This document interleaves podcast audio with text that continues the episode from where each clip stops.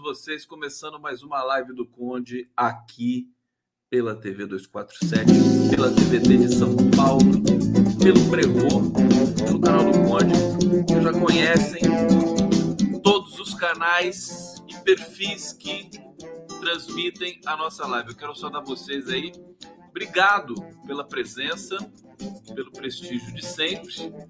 E vamos lá, né, para mais uma mais uma resenha, para mais uma análise, para mais um chamamento, que é a vibe dessa live aqui para vocês. O live do Conde.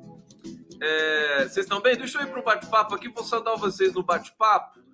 Tem um babado hoje. Olha, tem uma, um babado do Ciro Gomes hoje no Twitter, dele com o Eunício Oliveira. Vou trazer o áudio aqui para vocês. Ó, você sabe que a gente a gente está muito civilizado demais, né? A gente tinha que pressionar o Ciro para ele, ele desistir da eleição. Se o Ciro cair fora dessa eleição, a gente leva no primeiro turno. Né? A democracia ganha com isso, né? Ele está lá demarcando um território, parece estar tá a serviço do Bolsonaro, né? Para não deixar a coisa é, é, se resolver no primeiro turno. Então, agora o babado de hoje é muito grave, né? É, o Ciro está com dificuldade com alianças nos estados. É, ele hoje, hoje pode ter implodido também a aliança no Ceará. Tinha com o PT, o governador do Ceará é do PT, mas é um aliado dos Ferreira Gomes. É, Ciro disse coisas gravíssimas, como sempre, acusações sempre muito graves. Agora, hoje, o Eunício respondeu, eu vou te contar, é de arrepiar. Daqui a pouco eu vou botar o áudio aqui para vocês.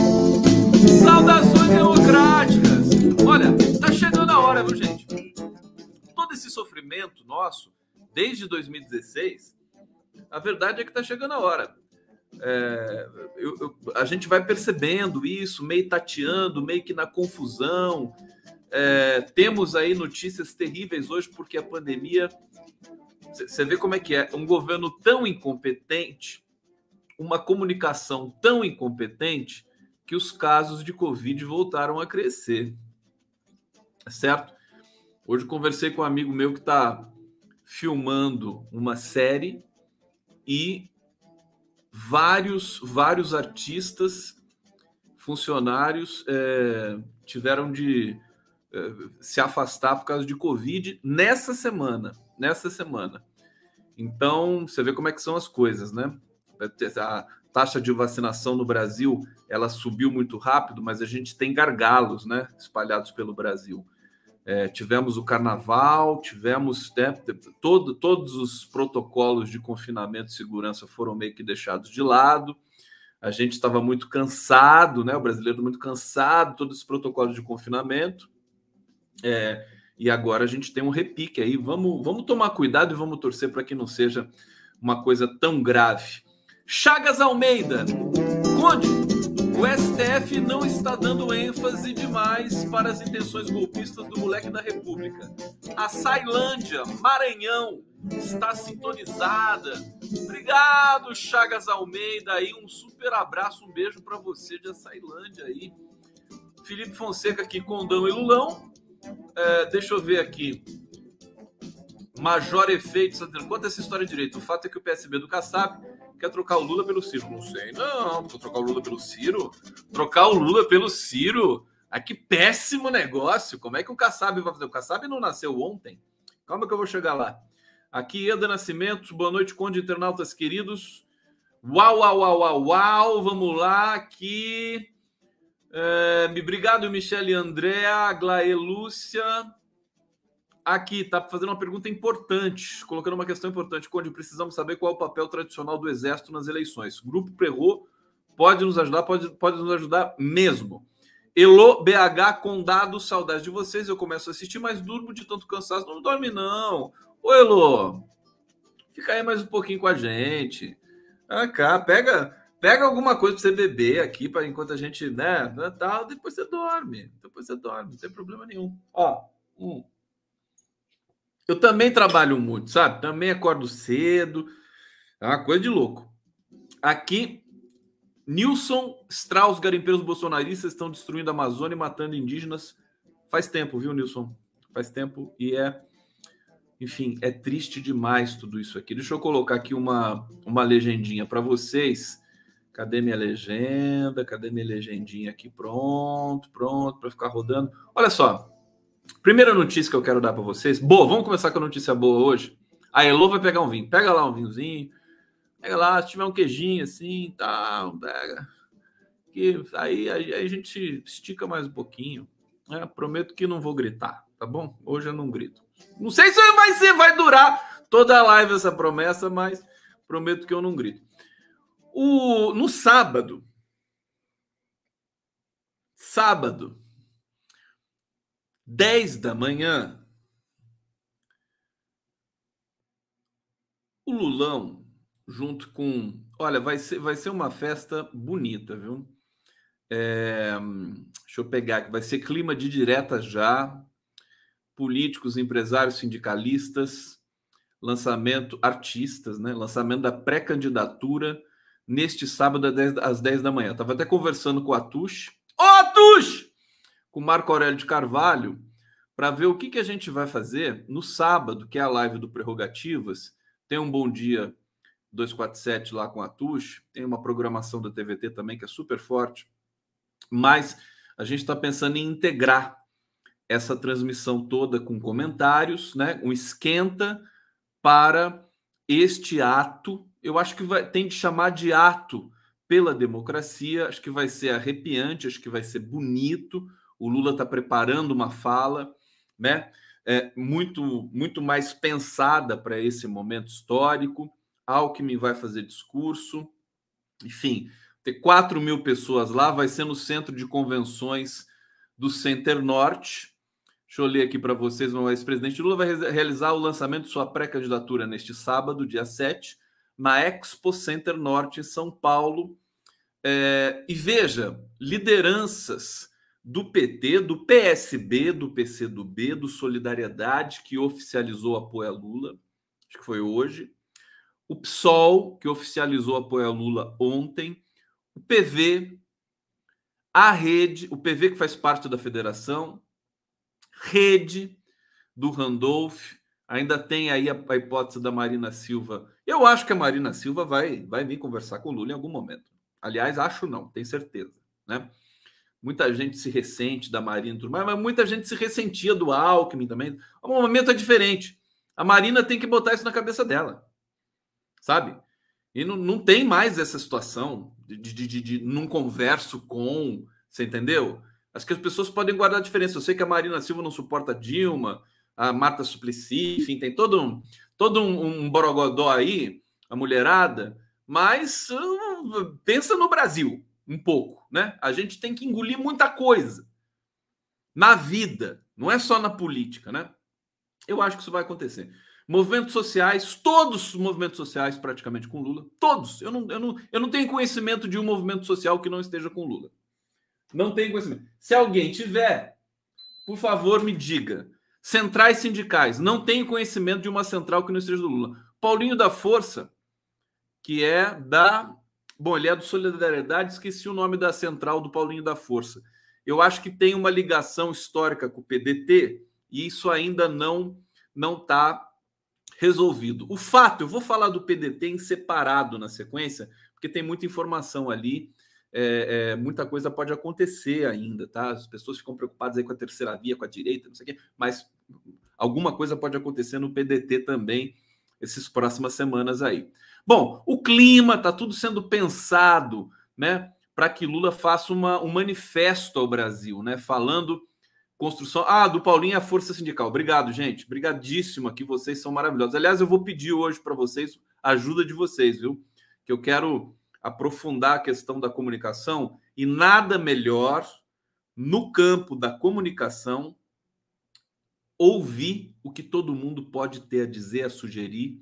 E eu quero eu quero trabalhar com vocês isso real, coletivamente. Aqui sempre é um coletivo, mas hoje eu quero levar isso ao extremo, tá? Eu vou, vou pedir ajuda de vocês. é, uma espécie de manifesto ao Brasil falando em reconstrução, união nacional, a exemplo do que aconteceu na redemocratização, quando adversários se aliaram para derrotar a ditadura. É, bom, o texto do manifesto possivelmente vai abordar, são bastidores aí do texto que está sendo redigido pelo Lula, talvez por mais alguns assessores, né? No cenário da situação econômica caótica do país, causada pelo governo Jair Bolsonaro, com foco em medidas para os mais pobres.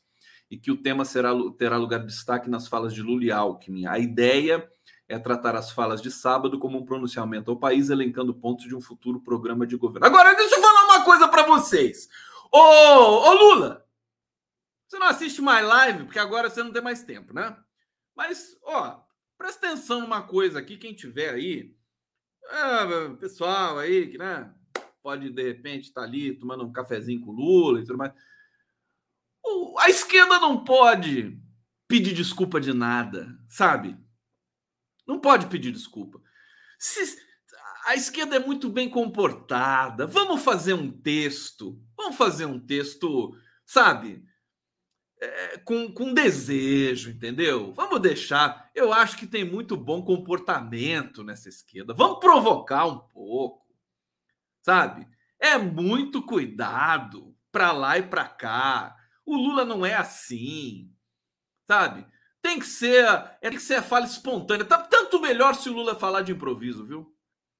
Melhor essa coisa, essa coisa de preparar texto com Lula não dá certo, viu? É melhor ele falar de improviso que a, a coisa sai muito melhor. Mas olha, se for redigir, com todo respeito aí, o Lula é um cara que também sabe escrever de maneira muito franca, muito singela. As cartas que ele escreveu da prisão são documentos históricos assim, sabe, de um valor incomensurável, né? Ver o cara que passou a vida, né? Falando, fazendo discurso, falando para o povo, né, na, na, em campanha, fora de campanha, no governo, apoiando, para lá e para cá, denunciando, né? De repente o cara é preso injustamente, aí ele não pode mais falar, começa a escrever. Foram documento, toda a carta. Aliás, está na hora de organizar essas cartas aí que o Lula escreveu da prisão. Eu poderia fazer isso com um imenso prazer, viu? Ô, Perseu Abramo, por que, que não me chama para fazer nada, hein? Chama todo mundo. Todo mundo. É, é, Instituto Lula, tá, Aí às vezes eu escuto assim, né? Eu reclamo, né? Por que, que não me chamou? Ah, você tem amizade com o Lula e tal. Né? É, você tem uma relação pessoal. Que relação pessoal? Não tem relação pessoal nenhuma com o Lula. Nunca mais me ligou. Entendeu? Nem, nem lembra mais de mim. Sabe? Então, meu querido, me chama, sabe? Para com isso. Porra, meu! Olha só, então, mas vou falando sério. Ô, Tarciso, você que, né? Tá lá o tempo todo, o Lula cheio de frescura aí com a TVT, né? O Lula, né? O Lula, a TVT, o Lula, é, a TVT é o xodó do Lula, né? Eu falo mesmo, viu? Galera, essa frescura toda aí e tal, né? Como é que fica? Fala para ele lá me chamar que eu escrevo tudo pra ele. É, agora, vamos ser ousados, né? Eu cansei, não, não pode brincar, viu, gente? Tá chegando a hora sabe? A gente tem que ser cascudo, a gente tem que ser um pouco malvado também, sabe? Porque quem não gostar da vitória, quem ficar respeitando demais, é atropelado pela história, bicho. Tem que gostar, entendeu? Tem que querer, sabe? Eu quero esmagar o Bolsonaro, eu não quero só vencer o Bolsonaro. Esmagar esse verme.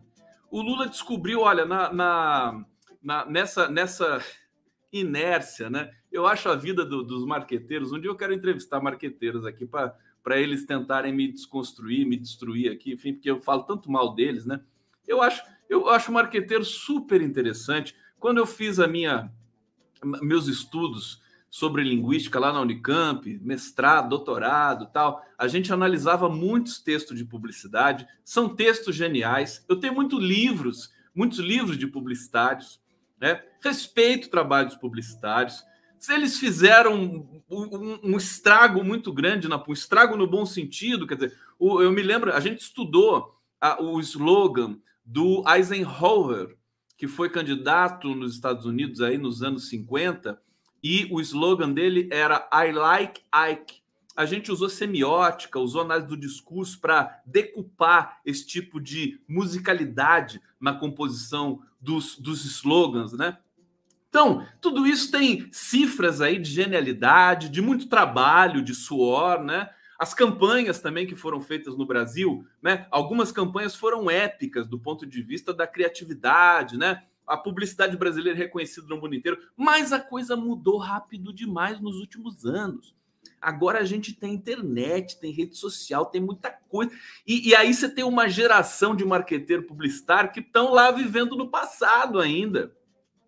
Não se deram conta. Você vê, um, um Felipe Neto, né? Um Felipe Neto ele coloca todos os marqueteiros no chinelo para falar de linguagem, essa linguagem que chega a milhões e milhões e milhões de pessoas através de um canal que você tem uma voz, uma comunicação. A gente, o, o, o internauta, não só o internauta, mas o cidadão, né? O sujeito, ele gosta de, de voz. Ele não gosta de palavra institucional bem comportada. É por isso que a gente chegou num, num impasse com relação a comunicação. Mas deixa eu concluir o meu, o meu raciocínio aqui sobre é, é, essa, essa expectativa aí do, do da, da, carta, enfim, dessa, dessa, desse manifesto que vai ser ali apresentado no sábado. Sábado de manhã, aguardem, porque nós vamos fazer uma super transmissão unificada. Espero que a gente consiga fazer isso. Acho que é muito importante estar. A live do Prerrogativas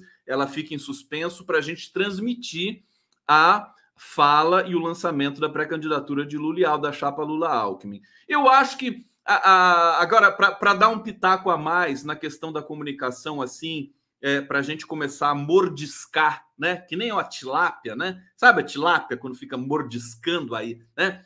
Você joga um pãozinho assim no, no, no rio, né? Fica lá tudo mordiscando.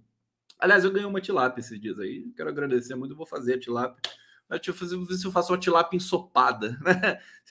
Muita tilápia grelhada, tilápia assada, tilápia frita, tilápia não sei o quê. Está na hora de fazer uma tilápia ensopada. Se alguém tiver um, uma receita de tilápia ensopada, por favor, né? Você pode colocar aqui, receita não é muito longa, você pode até colocar no bate-papo aqui que eu vou ficar muito feliz. Vou ler a receita aqui pra gente. Mas, sabe, é insuportável esse bom mocismo da esquerda. A esquerda não pode ter esse bom. A palavra é essa. Exorciza esse bom mocismo, filho.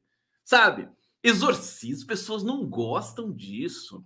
Tem que ter uma sujeira, sabe? E vai tudo. Você tem essa galera que fica aí, sabe, perdida e acaba caindo em cima do Bolsonaro. Tem gente até que gosta do que o Ciro Gomes faz. Entendeu? O cara fala palavrão o tempo todo, né? Insulta, xinga, acusa sem prova. Tem gente que gosta disso. Não estou falando para o PT fazer isso, evidentemente, porque não é a do PT, não é a do Lula e tudo mais. Mas a gente precisa dessa, dessa, dessa combatividade na linguagem, sabe? Então, eu acho que tem muito bom comportamento. Eu acho que. E quero dizer o seguinte: as campanhas, que em geral, hoje eu vi outra, outro clipe feito pelo PT, tá, tá, melhorando, entendeu? Eles fizeram uma versão nova do Lula lá, né? Lula lá, brilha uma estrela. Aí fizeram Lula já, Lula já, não sei o que, e mudaram a letra, fizeram uma espécie de paródia. Sabe, eu, eu, eu tenho que dizer que eu não curti isso. Eu acho, sabe, o seguinte, esse, esse, essa música do Lula, Lula lá, brilha uma estrela, isso é patrimônio. Isso é patrimônio da humanidade, cara. Isso não, você não pode trocar a letra disso. Me desculpa, viu? Não sei quem teve a ideia. Não pode trocar a letra disso. Tem que, tem que tocar essa música com a letra original. Ela tem uma força histórica estabelecida. É a mesma coisa que mudar uma, uma letra de música do Chico Buarque. Você não vai mudar a letra de música do Chico Buarque. Entendeu? Sabe? É, é uma blasfêmia, é, uma, é, é um crime você fazer isso. Eu acho que fiz, não fizeram certo. O clipe é bonito, super bem produzido. Lula já. Eu nem decorei a letra porque, sabe, eu me recuso. Então, eu, eu acho que assim o, o Brasil vai fazer. Eu, hoje eu escrevi um artiguinho que, inclusive, encabeça aqui a descrição dessa live, que é o seguinte: a, a, a popula... quem é a comunicação do Lula? É ele próprio e a população brasileira que vota nele. Ele não precisa de né, nenhum chefe de comunicação específico. Acho que isso é um erro também. Mas, enfim, vou ficar criticando a comunicação do PT. Eu acho que a coisa vai funcionar, vai dar certo, mas tem que funcionar espontaneamente. Tem que funcionar espontaneamente. Essa, o PT em 89 não tinha dinheiro nem para comprar papel. Tá certo? Campanha de 89 que fez contra o Collor de Mello. Foi, é, foi para o segundo turno, né? Ganhou do Brizola. O Brizola jamais esperaria que seria passado para trás pelo PT com aquela, com aquela rapidez, mas foi, né? Com todo respeito ao Brizola, depois apoiou o Lula e tudo mais. Mas o PT não tinha dinheiro para nada, nada, nada. Aquela campanha foi linda. Foi linda porque justamente não tinha esses rios de dinheiro aí para pagar milionários. Enfim, eu não quero entrar muito nesse circuito porque eu sei que o pessoal do PT fica, pode ficar até ofendido comigo. Mas o detalhe é que a gente precisa deixar essa voz do Lula estruturar a campanha de comunicação. Então, acho que todo mundo sabe disso. É, isso está acontecendo ainda que de maneira residual. E mas o que eu queria apontar é o seguinte: na, na falta de um especialista, olha só que interessante. O Lula realmente tem um, ele tem um santo muito forte, né? O que, que aconteceu? É, no Brasil, você tem muito. A, a, pesquisa brasileira é uma das melhores do mundo, tá? Em, em todas as áreas. Na minha área de linguística, o Brasil é um dos países mais fortes do mundo. Mais fortes do mundo. O pessoal da França, o Manguenot, o Curtini, esse pessoal é, é, vem para o Brasil fazer palestra, vinha, né, antes da pandemia, as salas lotam, assim, sabe? Tanta gente pesquisando linguística do Brasil, que é um país muito grande. Então tem mais pesquisador, assim, é, é até per capita do que a França, em certo sentido. Então, é, é, o Brasil é potência. Em, em, sociologia, nas ciências humanas, na, na, em física também, todas essas áreas, né? É, é a, a, Embrapa também ela é, é, é, subsidiária de uma das melhores pesquisas né, que você tem com relação à, à, à química, à biologia, as coisas que se faz, por exemplo, para aumentar a produtividade né, de certas, certas culturas e é, também a Fiocruz, né? Que nós vimos aí a competência da Fiocruz, do Butantan e tudo. O Brasil é top de linha, cara. É um dos países mais fodas do mundo. É, eu estou dizendo isso porque é o seguinte: na área de publicidade e marketagem, também o Brasil é forte. Né? Também é respeitado, também ganha prêmio, mas a publicidade teve um gap em função da internet. Eles ficaram publicidade clássica ficou para trás. No filme do Brexit, que é um grande filme, que eu recomendo para todo mundo, é... o nome do filme é Brexit mesmo. Aquele grande ator é, britânico é o protagonista, que é o Benedict Cumberbatch. Benedict Cumberbatch é o protagonista, faz o, faz o especialista ali da, da campanha que, na verdade, venceu, que foi a saída do Reino Unido da União Europeia. Um negócio que ainda está em aberto, para falar a verdade para vocês. Deu muita merda isso e acho que ainda vai dar mais. É, poderemos em breve ter referendos e tudo mais. Mas deixa eu concluir o raciocínio. Ali naquele, naquele, naquele documentário, é uma espécie de documentário filme, um documentário dramatizado, né? Tem uma cena que, o, que um, um hacker, né, um especialista em rede, fala assim: a publicidade morreu é o novo Nietzsche, né, do mundo das letras, né? O Deus morreu, a publicidade morreu. O que, que tem agora? Tem uma outra coisa que nós precisamos, inclusive, nomear. Né? Tá sem nome ainda. O que, que substitui a publicidade e a marketagem? E, e aí, concluindo o raciocínio digressivo do Condão, né? qual que é a história? Na falta, an antes de concluir, é o seguinte: tem muitos pesquisadores que eu entrevistei aqui durante o 2019, 2020, é, 2020 que pesquisaram a linguagem do Bolsonaro, mergulharam ali, sabe, redigiram é, é, é, artigos e artigos sobre isso. Tem o Felipe Pena no Rio de Janeiro, que coordena toda uma área dentro da, da, Universidade Federal do Rio de Janeiro. Você tem muita gente. Você tem o próprio Felipe Nunes, que é o, o CEO da Quest, né? Que na verdade se, se, se estabilizou, se, se consolidou em, na área de pesquisa. Agora ele já saiu também dessa análise. O cara é inteligentíssimo, né? Com formação é, muito, muito sólida, né? É, tipo o Marcos Coimbra, né? Que também tem uma formação muito sólida para pilotar ali o Vox Populi. Todos eles tinham teses, tinham soluções, tinham é, artifícios, recursos, ferramentas para combater o discurso bolsonarista.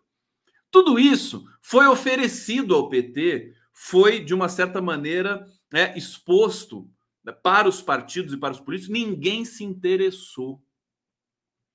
Ninguém se interessou, porque você tem também essas hierarquias internas burocráticas dos partidos que bloqueiam novidades teóricas, novidades de protocolos, de, sabe, concepção de comunicação. Eles formam nichos, eles formam é, clubezinhos, panelinhas e não deixam ninguém entrar.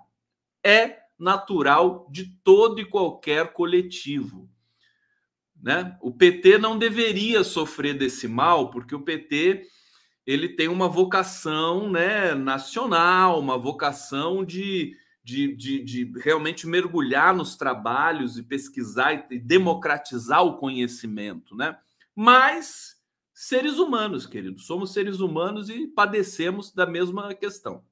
Bom, mas veja só como é que são as coisas. Na falta de um, um, um, um estudo né, acadêmico, teórico, que eu sempre reivindiquei aqui, vocês estão me acompanhando?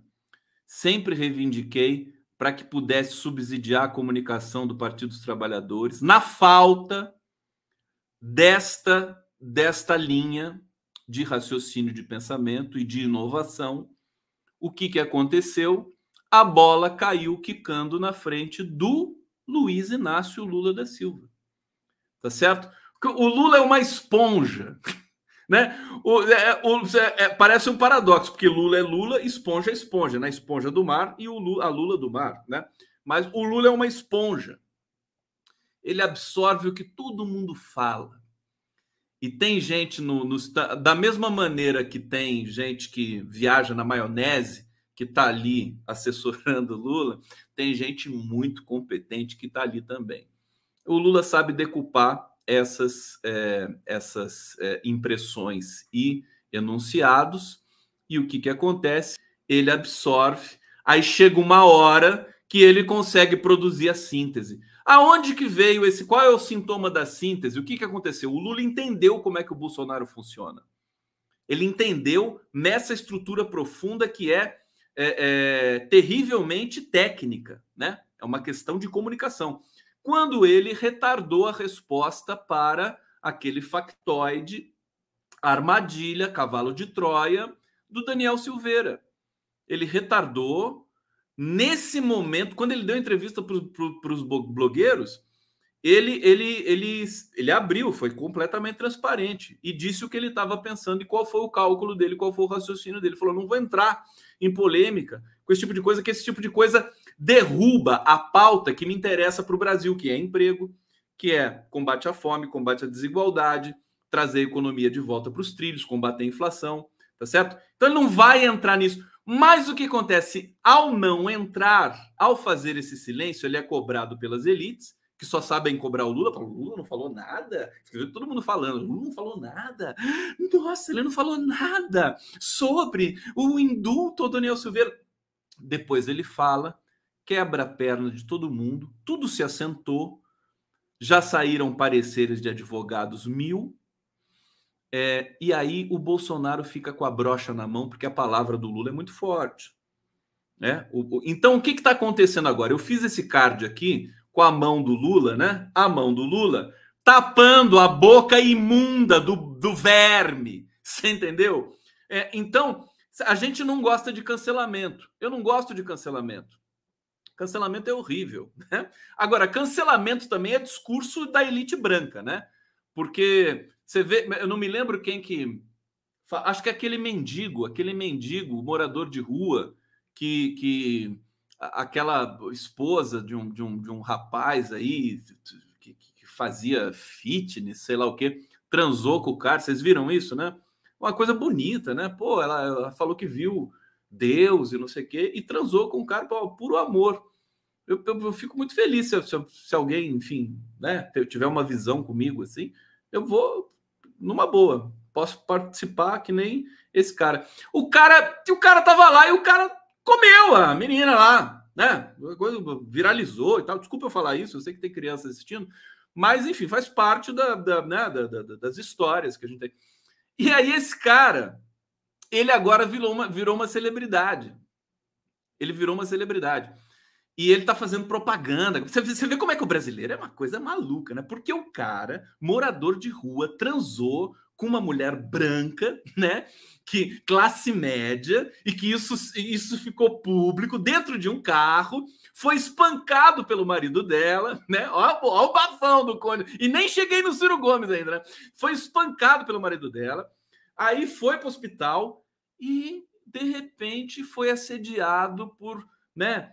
Por sites que fazem festas, né? por, por, por é, grupos que fazem, enfim, festas bacanais, sei lá o quê. Né? É, e aí o cara tá morando num hotel em Brasília, tá morando num hotel, é, ele fatura, ele disse que fatura 13 mil reais por mês, tal, é, tá lá posando de foto e tudo mais. Aí perguntaram para ele o seguinte: é, alguma coisa relacionada a cancelamento. Ele falou assim: Eu já sou cancelado, cara.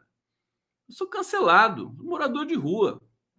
Esse cara foi descancelado, né? Agora, de uma certa maneira. O que eu quero salientar é o seguinte: o cancelamento é discursinho também de elite branca, porque o povo preto da periferia, esse já nasce cancelado.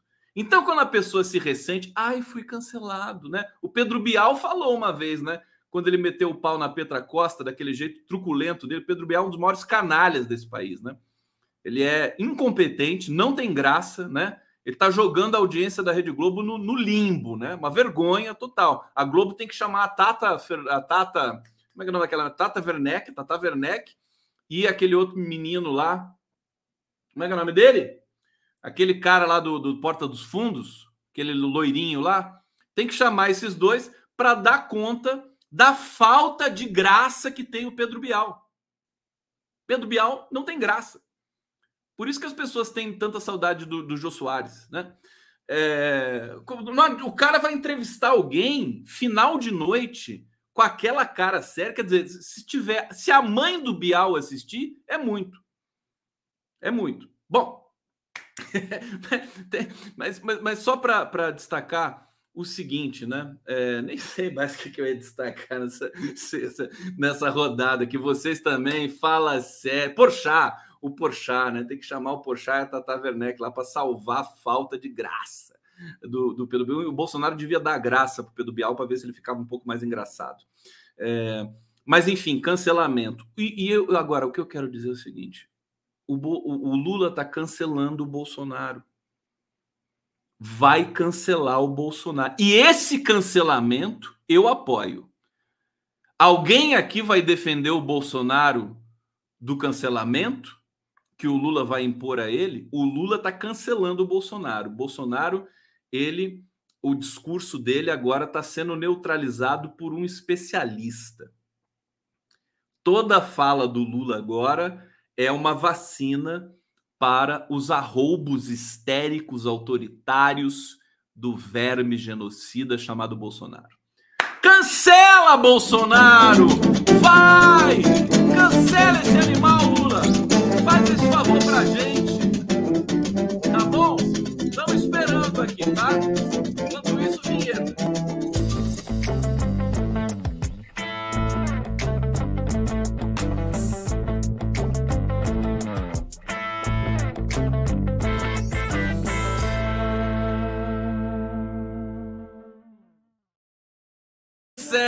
Cancela, cancela, esse verme. Então, eu acho que a, a, esquerda precisa dessa sujeira. A esquerda fica, ai, não gosto de cancelamento. Né? É muito feio, né? Ah, para com isso. para com, vamos parar com essa frescura, né? Vamos, vamos para cima. Tem que ter sede, sede, sabe? Sede de vencer essa gente podre, né? Que assaltou o Brasil. Outra coisa. Outra coisa que eu quero dizer para vocês, e já vou para o bate-papo aqui para pegar a percepção de vocês. É, só está começando, viu, gente? Só está começando. Vem aí tudo isso, né? Tudo que a gente viu, Lula preso, vigília, né? Habeas corpus retirado, extraído criminosamente, é, STF devolvendo direitos para o Lula, STF trazendo o Moro para suspeição, organizações das Nações Unidas é, denunciando a violência que o Lula sofreu. Aliás, o, o advogado Fernando Fernandes, do Prerrogativas também, ele diz que essa resolução do Comitê de Direitos Humanos da ONU coloca em xeque a democracia no Brasil, evidentemente. Quer dizer, você tem um governo aqui que não é legítimo. Essa, essa resolução da ONU, ela coloca é, é, em, em bases muito sólidas e sérias o fato de que o Brasil não está em uma democracia nesse momento. Tá certo? É, Fernando Fernandes deu um parecer muito importante sobre isso. É, bom, depois de tudo isso, golpe em Dilma, todo o nosso trauma, pandemia, tem uma força que foi sendo acumulada, né? A força do luto. A, a força que eu digo é potência. Leiam força como uma espécie de retesamento realmente de ordem física, né? Das timias, das sensações, dos sofrimentos de cada e de todo brasileiro ao longo desses sete anos de sofrimento profundo de todos nós de desorganização social, de corrupção generalizada no governo Temer, no governo Bolsonaro, né? de uma inversão total de valores, de uma lava-jato que investigava corrupção inexistente no governo Lula e Dilma e de uma não lava-jato que não existe, que não investiga a corrupção que graça no governo Bolsonaro. Tá certo? Então, tudo isso vai gerando uma energia dentro de nós naqueles que são politizados, naqueles que não são politizados, vai formando um acúmulo, um acúmulo, e nós mal começamos a é, colocar esse acúmulo para fora. Isso vai começar a partir de agora. Tá todo mundo ainda é, testando os ambientes, pisando em ovos, né? Inclusive a esquerda mas é sob o signo de uma figura espetacular, fora de série, singular, que é Luiz Inácio, né? Que tem uma história, né? E que está numa fase. Eu estava falando com esse meu amigo, é, diretor, né, de cinema, e estava dizendo assim: o Lula, ele já disse para vocês, né? Ele, eu estava preocupado com a voz dele, dele perder a voz, mas ele não vai perder a voz. Não há essa possibilidade. Ele vai se esgoelar, ele vai falar, e cada vez que ele fala mais, ele fica com a voz mais potente. É inverso, né? É inverso. As leis do desgaste físico das pregas vocais de Luiz Inácio, elas não se é, materializam no atual momento político, espiritual, é, é, social do Brasil. A cada vez que o Lula fala e desgasta a voz, a voz dele fica mais encorpada, a voz dele fica mais potente, mais potente do que nos anos 80. Se você vê o Lula falando no palanque nos anos 80, pega no YouTube, tá cheio de vídeo. Ele falando para 100 mil trabalhadores em Brasília, em São Paulo, onde que é no ABC e tudo mais. Você vê a voz dele potente. Você vê ele falando hoje, no primeiro de maio, a potência é igual ou maior ou maior. Na verdade, a gente vai envelhecendo, a voz vai ficando mais encorpada, mais cheia de frequências, mais cheias de cifras. Isso aí é uma questão meio que científica. É, no caso do Lula, quer dizer, ele está tomado por essa missão de resgatar a democracia brasileira. Ele tem isso na estrutura dele. Né? Ele respira isso. Então, é, as coisas ainda vão começar. Então, todos os medos nossos que são pertinentes, que eu compartilho, inclusive, com vocês, os medos de o Bolsonaro atiçar demais o STF, dele ameaçar, não obter resposta, de trazer o Daniel Silveira para uma posição de espécie de Adélio, né? Eu acho que o Daniel Silveira vai sofrer um atentado.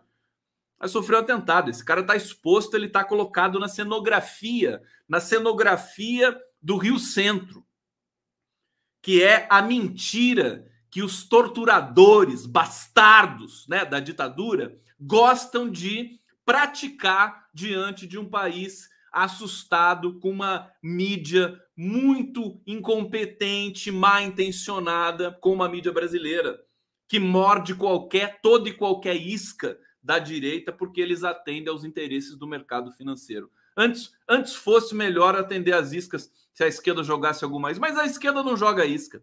A esquerda não joga isca porque a esquerda ela, não, ela, ela gosta de posar de boa moça. Bom mocismo. A esquerda tem que perder o bom mocismo. Esse é o grande dilema e é a questão que eu vou pedir ajuda de vocês agora. Agora! Na live do Agora, se preparem! Se preparem! Vou colocar mais uma vinheta aqui.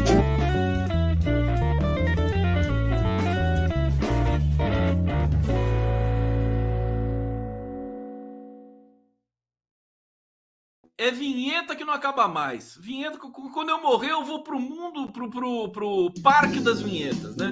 Um lugar onde só tem vinhetas. Eu sou viciado em vinheta. Hoje eu fiz duas, né? Fiz duas vinhetas. Eu vou fazer mais vinheta. Vou fazer vinheta. Todo dia eu faço vinheta. É, gente, tudo bem com vocês? Vocês estão felizes com a live aqui? Tô, tô aqui ah, cheio de energia aqui para vocês. Aliás, deixa eu falar. Hoje, hoje, hoje eu tive que cancelar uma live coisa raríssima de acontecer comigo, né? É porque o, o líder dos motoristas, né? É, é, do, do, de aplicativo de Araraquara, querido Fabrício Miller, ele não conseguiu conexão com a internet para fazer a, o podcast do Conde hoje. Então, eu, na verdade, como é um programa que vai para a TV, eu substituí pela produção que eu vinha fazendo eu, eu acumulo, eu tenho um banco de entrevistas, né? Então, quando alguém falta, eu pego, saco uma. Viu, Tarcísio, o que, que eu faço? Eu saco uma entrevista do meu banco de entrevistas e, puf, jogo lá para o nosso querido Danilo, da técnica da TVT, fala, passa essa, porque hoje o meu convidado caiu, né? Aí depois, não mais que de repente, eu não recebo o retorno do meu queridíssimo amigo Fernando Horta. Espero que o Fernando Horta esteja bem. Não tenho notícia dele. Estou é, querendo notícia do Horta. Né? O Horta andou com dengue esses tempos atrás, aí ficou doente, melhorou. Espero que esteja bem com a família toda. É, e também nós não fizemos a live com o Horta, aí fiz com, com o Vinícius Carvalho. Aí tivemos um problema técnico também e, é, e encerramos meia hora, mas fizemos uma meia hora bacana aqui, tá bom? Então é o seguinte, eu acho que eu tenho que falar antes de recorrer a vocês. Vamos, vamos falar do babado do Ciro Gomes. O babado do Ciro Gomes é muito louco, cara, é uma coisa assim inacreditável. Vamos ver o que ele falou primeiro. Eunício Oliveira, nosso conterrâneo aqui, o Lula deu para ele um bilhão de reais com B de bola de contrato sem licitação. O nome da empresa é Manchester virou um bilionário aqui, sendo um cara da, da, de Larva da Mangabeira que veio com a mão para Fortaleza, com a mão na frente e outra atrás. É um bilionário com apartamento no estrangeiro, para me humilhar, comprando apartamento é, de, de, de, de, de ações que fazem contra mim, porque eu estou denunciando essas coisas. Eu não vou me cansar, não, mas às vezes, rapaz, é injusto. Por que, que eu estou denunciando essas coisas? O que, que eu ganho com isso? Eu estou tentando defender aquilo que é o que eu acredito que é a decência, que é a moralidade, que é, o, que é, que é a miséria do nosso povo insultada por essa ladroeira geral. Ele está defendendo a decência, tá, gente? É, fique, fique declarado aqui que ele está defendendo a decência e a moralidade. Ciro Gomes. Bom, vocês querem. Ele falou isso do Eunício Oliveira, senador pelo MDB. Vocês querem ver o que, que o Eunício respondeu? Olha o nível do barraco Resposta de Eunício Oliveira, nós temos o áudio. Vamos lá. Cínico, mentiroso, Na minha casa nunca entraram para ver se tinha mala de dinheiro, não. Na tua foram atrás, Ciro. Então, quem é mala, quem é corrupto é você, Ciro, não eu. Apresenta, Ciro, um papel, Ciro, que eu quero ver. Pode ir para a televisão, você está todo na televisão. Você fala, você mente tanto. Você é um batedor de carteira, Ciro. Que pega a carteira e sai gritando, pega ladrão para ninguém te pegar. Mas tu já foi pego, Ciro. Ciro, invadiram tua casa e levaram teus documentos, Ciro. Os documentos secretos que tu tinha lá, sabe de quê? De desvio de conduta. Você chama todo mundo de desonesto, mas desonesto é você. Quem tem processo na Polícia Federal de, por desonestidade, por corrupção, é você, Ciro, não sou eu. Eu não tenho processo, Ciro. Vamos apresentar as certidões, Ciro? É outro desafio que eu faço. De onde vem mesmo tua fortuna, hein, Ciro? Aquele jatim WA L, W-A-L. Não é teu não, mas você anda nele há mais de três anos, filho. Quem paga isso, hein? De onde vem tua fortuna, hein? Tu nunca advogou.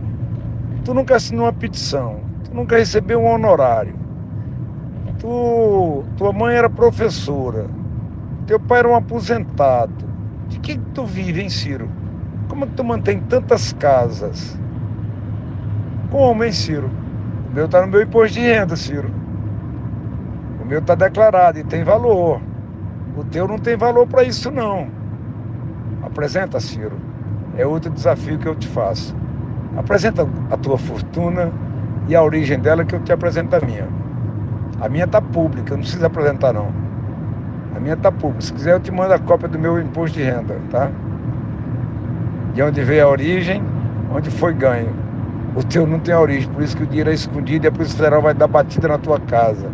Na minha ela nunca deu, tá? Porque corrupto, sabe quem é? É você. Ah, Ciro, e sobre o apartamento, eu comprei e paguei a. Gente, babado, babado. Que assim, eu quando vi não acreditei. Ah, tem gente perguntando assim: quando que aconteceu isso? Acabou de acontecer aconteceu nessa última hora, antes de eu preparar a live aqui para vocês. Tem aqui um jornalista é, que é de Fortaleza, Donizete Arruda, que está fazendo toda essa cobertura no Twitter. O Ciro deu uma entrevista, acho que é a Band News, e acusou todo mundo, como sempre ele faz, né? É, inclusive é, é jogou por terra a possível aliança PT-PDT no Ceará. O Zé Guimarães já respondeu. Ele disse o seguinte: o José Guimarães, né? As declarações de Ciro Gomes são de extrema gravidade, capazes inclusive de interditar de vez os esforços até então empreendidos pela manutenção da aliança com o PDT no Ceará. Realizaremos reunião extraordinária da Executiva Nacional amanhã, 4 de maio, para deliberações a respeito. Agora, deixa eu falar para vocês. É um coronel mexendo com outro coronel, né? coronel, coronel provocou o coronel, né? Aí já viu. Agora, o, agora o Ciro, se ele não, se ele responder só xingando, como ele sempre faz, o Eunício falou: cadê sua declaração de imposto de renda? De quem é o apartamento em Paris? Veja, eu não sei. Eu não sei, tô, tô replicando aqui o que o Onísio Oliveira acabou de falar, senador da República. Falou do apartamento de Paris, falou do, do, da quantidade de casas que o Ciro Gomes tem, falou da operação da Polícia Federal, que inclusive o próprio Lula saiu em defesa do Ciro Gomes, quando a Polícia Federal foi lá na casa do Ciro Gomes. Bom, resumo da ópera, para resumir essa história do Ciro, é o seguinte: o Ciro está sentindo o peso Hoje o Zé Dirceu, hoje não, ontem, né, repercutiu hoje, né? O Zé Dirceu disse que a hora do, do Ciro vai chegar. Qual hora é essa? A hora dele decidir para onde ele vai, o que ele vai fazer. Porque ele ficar como um, uma, uma, um lastro do Bolsonaro para evitar os, o, o, o, a decisão, as eleições do primeiro turno, é um papel mais feio mais degradante do que a fuga dele para Paris é, em 2018. Então, o Ciro está sendo pressionado. Eu falei aqui já dos bastidores. É, dentro do PDT, tem muita gente que não quer o Ciro como candidato à presidência, tem muita gente que quer compor com o Lula. É, e muita gente que simplesmente não gosta do Ciro Gomes dentro do PDT. O Ciro, o Ciro Gomes, vocês sabem, ele, ele mudou de partido umas oito, nove vezes, eu não me lembro quantas, né? Ele não tem uma relação estrutural com o PDT. PDT tem dono, né? Que é o Carlos Lupe. Lamentavelmente, eu acho que o Lupe, o vocês sabem a história do Lupe é muito curiosa. O Lupe era um jornaleiro, né? O Brizola comprava jornal na banca do Lupe. Acho que o Lupe tinha uma banca, não sei se era em Botafogo, se era, se era em Copacabana. O Brizola comprava o jornal, conversava com o Lupe, que era o dono da banca. Aí um dia o Brizola falou: Pô, Lupe, se, se filia no PDT então. E aí o Lupe entrou para o PDT. Enfim, essa é uma história bem, bem interessante. Enfim, o Lupe, o Lupe é, um, é um cara muito experiente, né? Que é o presidente do PDT. Ele está fazendo conversas com Lula e eu não vou me surpreender se o PDT tirar a candidatura do Ciro. Não é o Ciro que vai decidir isso, tá certo? É, isso é uma decisão do PDT, que é um partido que tem um, um, uma memória no país, partido Brizola, tem uma memória histórica, certo? E o Ciro Gomes ele não está contribuindo para o momento do país. Ele é uma espécie de, enfim, galo de briga descontrolado no meio de um país também descontrolado. É, é eu posso, eu coloco as minhas fichas que essa candidatura do Ciro agora ela, ela não, não mais vai é, permanecer. O, hoje eu entrevistei o Paulo Pimenta no Giro das Onze com a minha queridíssima Daiane Santos, e o Paulo Pimenta lembrou de várias coisas. Paulo Pimenta é um dos deputados realmente mais combativos do PT. É, e, e, e, lembrando é, das ações do PT, enfim, do presente, do, do, do passado recente, né? Quantas ligações históricas com o PDT, e, e, a gente percebe que. É, é, é, e, e, o Paulo Pimenta tinha previsto que o Sérgio Moro iria abandonar a candidatura. Eu também previ aqui com vocês, vocês se lembram, né? Que o Moro não ia sustentar a candidatura. É, e eu, eu, eu sinto que o Paulo Pimenta vai acertar de novo com o Ciro Gomes, porque hoje ele deixou entender que o Ciro Gomes não chega até o final desse jogo é, porque muita coisa está sendo conversada no Brasil inteiro. O Lula está dando um show de articulação política. Vamos lembrar, ele está cercando o Bolsonaro, além de trazer essa vacina discursiva que agora ele encontrou. Luiz Inácio agora sabe como neutralizar o verme genocida, né? O discurso imundo do verme genocida, torturador, vagabundo, né? Ele sabe como neutralizar isso, mas Além disso, o Lula, o PT, a Glaze, né? A Glaze, a Glaze é um espetáculo. Você sabe o que a gente estava percebendo da Glaze? Estava vendo o primeiro de maio. A Glaze sempre foi, é, enfim, ela é muito bonita, né? E, e sempre, né? Sempre se aquela, aquele cuidado, né? As unhas impecáveis, o cabelo, né? o make-up, né? Tudo, tudo lindo, né? Sempre assim, né? um charme, né? Você sentiu o perfume da, da, televisão, né? Quando você via a Glaze. A Glaze agora, meu querido, ela bota uma calça jeans, uma camiseta, uma jaqueta jeans e vai para a luta, meu querido. A Glaze tá pé no chão, parece uma estudante de sociologia da Unicamp com todo que eu amo, né? Eu amo esse estilo. Estilo, né? Estilo vamos para luta. A Glaze está, né? Sabe? O, tá lindo de ver a Glaze Hoffman. Realmente é, é muito bacana. Para dialogar mais, não tem como. Aliás, com uma agenda dessa, com uma agenda dessa, né? Você tem, né? Reunião, conferência, né, palanque, encontro, de, de, de, deliberação, 24 horas por dia. Você não vai ficar se cuidando, né? Assim, com aquelas, aquela coisa impecável. Então, é, veja, é, essa articulação do Lula, quer dizer, o, P, o PSOL apoiar o PT é uma coisa épica, porque o PSOL é uma dissidência do PT e tinha muitas, muitas feridas ali, apoiou o PT, né, de, de primeiríssima mão. O PSB, né? A convenção do PSB foi bonita, foi emocionante. O Alckmin cantou até Internacional Socialista, cantaram música do Gonzaguinha lá que eu mostrei aqui para vocês.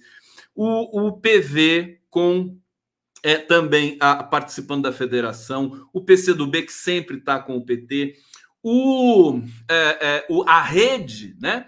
Rede Sustentabilidade, numa, numa adesão do Randolph o Randolfo gritou mais que eu na adesão do Rede ao Lula. Então, é, é um cerco ao Bolsonaro. Bolsonaro e esses milicos de merda, eles estão eles estão perdidos. Eles só têm o que, que eles têm na mão? Chantagem, ameaça, né? impor o medo, briga com o STF, enquanto o Lula vai cercando e setores do MDB, você tem, você tem um pedaço, o maior pedaço do MDB já está com Lula. O MDB não vai fechar um apoio. Não é da natureza do MDB. O MDB é uma federação. Hoje o Paulo Pimenta me disse isso, né? É, mas os graúdos, muita gente importante do, MDB já está com Lula. O Kassab, o PSD do Kassab, também muitas. O Kassab estava no jantar do Prerrogativas, eu cumprimentei o Kassab. É, é, o, o, o Kassab, ele sabe, o Kassab sabe, sabe o Kassab, que e também é um cara que busca sobrevivência. A gente tem é, algumas informações de bastidor, de alcova, de que o PT está se recuperando muito fortemente no Rio Grande do Sul, Espírito Santo, que são tradicionalmente nichos de direita, extrema direita. O Rio Grande do Sul não é nicho de extrema direita, mas ele andou muito alinhado aí com o bolsonarismo. Então, eu quero dizer o seguinte para vocês: está só começando. A hora que o Lula botar o bloco na rua, definitivamente a gente vai esmagar o Bolsonaro, tenham certeza disso. Tenho certeza disso. Eu tenho alertado: Bolsonaro vai querer criar o terror e ele vai aterrorizar, ele vai ameaçar, ele vai mobilizar, ele vai chamar os militares para insuflar insegurança generalizada no país. Agora, vai causar um dano gigantesco, mas não vai não vai conseguir vencer essa batalha nós vamos e é preciso recobrar a nossa autoestima. Nós estamos num processo de explosão, de libertar toda essa energia que ficou é, é, presa durante esses sete anos de sofrimento, desde o golpe em Dilma Rousseff. Nós estamos prontos para libertar isso. Como é que nós vamos libertar? Vamos libertar seguindo o clima, o ritmo, o, o, fato de o Lula tocar bateria, isso não é também acaso, né? É, veja, a, os sinais dos acontecimentos sociais e políticos, eles podem ser interpretados também à luz da semiótica. O fato de o Lula estar tá lá na bateria, o que, que é? É o ritmo. Ele está pegando ritmo, está nos dando ritmo. Se bem que ele né, tocou ali, precisa treinar mais, Lula. Toca pandeiro, meu filho caixinha de fósforo, né? É, é, é, é mas é, semioticamente, né? É o ritmo, nós temos de pegar o ritmo. Então é o seguinte: é a hora de pegar o ritmo, pegar o ritmo da democracia de novo. O Brasil está fora de ritmo, né? A gente fica espanando o discurso, pensando em Daniel Silveira do inferno, aquele verme também musculoso, verme musculoso, já viram isso? O verme musculoso. Aí você tem lá o verme horroroso, que é o Bolsonaro, a família dele dos infernos. Então, tudo isso, a gente não pode, a gente tem que se despir dessa fantasia de bom mocismo, de querer parecer que estamos sempre certo, entendeu? É, é, e recobrar a capacidade do desejo, o desejo político, o desejo pela vitória de fato. A gente não pode mais ficar nessa onda, porque é isso que nos que, que, por isso que nós somos atropelados. Essa coisa de excesso de democracia, você entendeu? Tudo em excesso faz mal, até democracia essa coisa de não, vamos entender, não, vamos compreender tudo dentro da Constituição, vamos respeitar as instituições, vamos é para cima. Vamos é para cima dessa turma aí que estraga a nossa vida. Tem muita coisa para fazer. Tem todo um processo na área da educação para a gente colocar de pé. Vamos aproveitar que a gente vai ter de construir todo o processo de estrutura da educação brasileira e fazer revolução agora. Não vamos voltar àquela educação, é, sabe, é, dentro de dentro da, desses padrões atrasados, né? Essa coisa da, da, da, né, de sala de aula, todo mundo confinado ali. Não, vamos, vamos, vamos olhar para o MST. Vamos olhar para o que o MST faz com as escolas, né? Deles e vamos implementar isso no Brasil inteiro, né? Para realmente nunca mais agora ficarmos à mercê do golpismo estrutural das nossas elites brancas. Quero deixar um beijo para vocês, obrigado pela presença. Durmam bem. A Elo ficou até o fim, hein, Elo? Super beijo, obrigado. Amanhã nós teremos aí muito trabalho também já tem aqui o Giro das 11, ó, quer dizer, vou dar uma palhinha para vocês. Olha o que vai ser o Giro das 11, ó, rapidinho, rapidinho. Ó. Puf, pronto, acabou. A gente vai receber o Marcelo Ramos, vice-presidente da Câmara. Vice-presidente da Câmara. Gente boa, Marcelo Ramos. Vamos lá conversar com a Ieda Leal, com o Ricardo Penteado, que é um jurista especializado em direito eleitoral, com a Camila Ha Wou, né? A Camila, querida França, e a Liana Cirne Lins. Vai ser muito legal, muito bacana com Daiane dos Santos, Daiane Santos, né? Maravilhosa. E eu deixo um beijo para vocês. Obrigado. Sejam felizes, durmam bem e vamos com